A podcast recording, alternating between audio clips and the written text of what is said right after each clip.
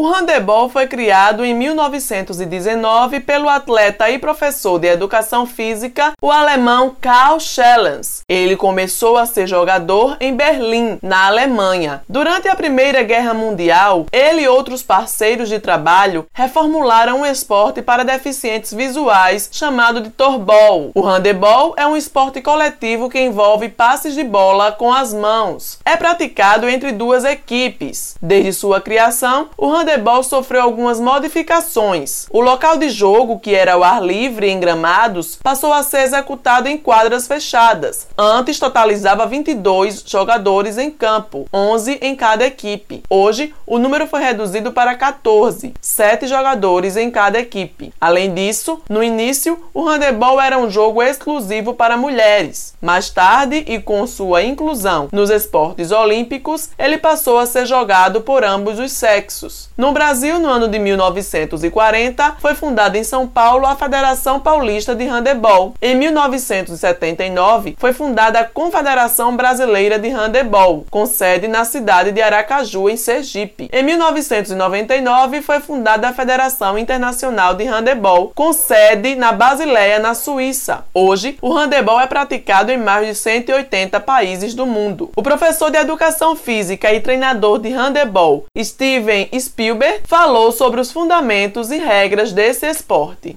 E o handebol, como eu vim falando para vocês, é um esporte muito bacana, né? Apelidado de futebol com as mãos, mas a única semelhança porque existe o gol, né? Se faz o gol também no, no, no handebol, como se faz no futsal, no futebol. Mas é um esporte muito dinâmico, é um esporte de muita velocidade, é um esporte que se joga bastante o contra-ataque, é um esporte que os principais fundamentos são a recepção, o passe, tem vários tipos de passe, por exemplo, no handebol, que é o passe alto, onde ele é jogado normal, entendeu? Sempre na altura do peito para o rosto, para que o companheiro companheiro consiga fazer a recepção, o passe em suspensão, onde precisa saltar, né, transpor algum tipo de obstáculo, saltar para poder dar passe, e o passe quicado, onde eu quico a bola no chão. Tem um passe também velocidade, o um passe em apoio, os arremessos são arremesso em apoio, onde o atleta ele não salta, ele vem correndo em velocidade e arremessa a bola. Tem o, o arremesso onde o atleta vai saltar, a atleta Ana Letícia Lucena tem 17 anos, é estudante e sempre gostou de handebol. Ela iniciou na modalidade em 2019, quando montou uma equipe para jogar as Olimpíadas Escolares. Atualmente ela joga em time profissional da capital e comentou sobre esse esporte em sua vida.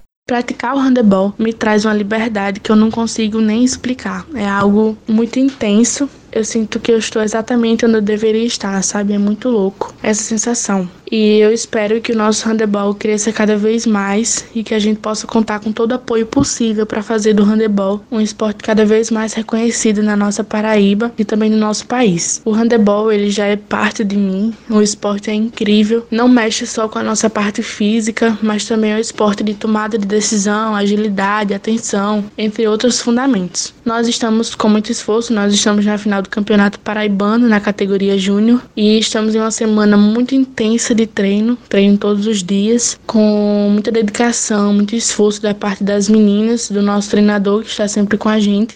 Além do handebol de salão, a prática na praia começou a se expandir a partir da década de 80. A diferença é que no handebol de praia o tempo total da partida é de 20 minutos, 10 minutos para cada e um intervalo de 5 minutos. Helena Gomes para a Rádio Tabajara, uma emissora da EPC, Empresa Paraibana de Comunicação.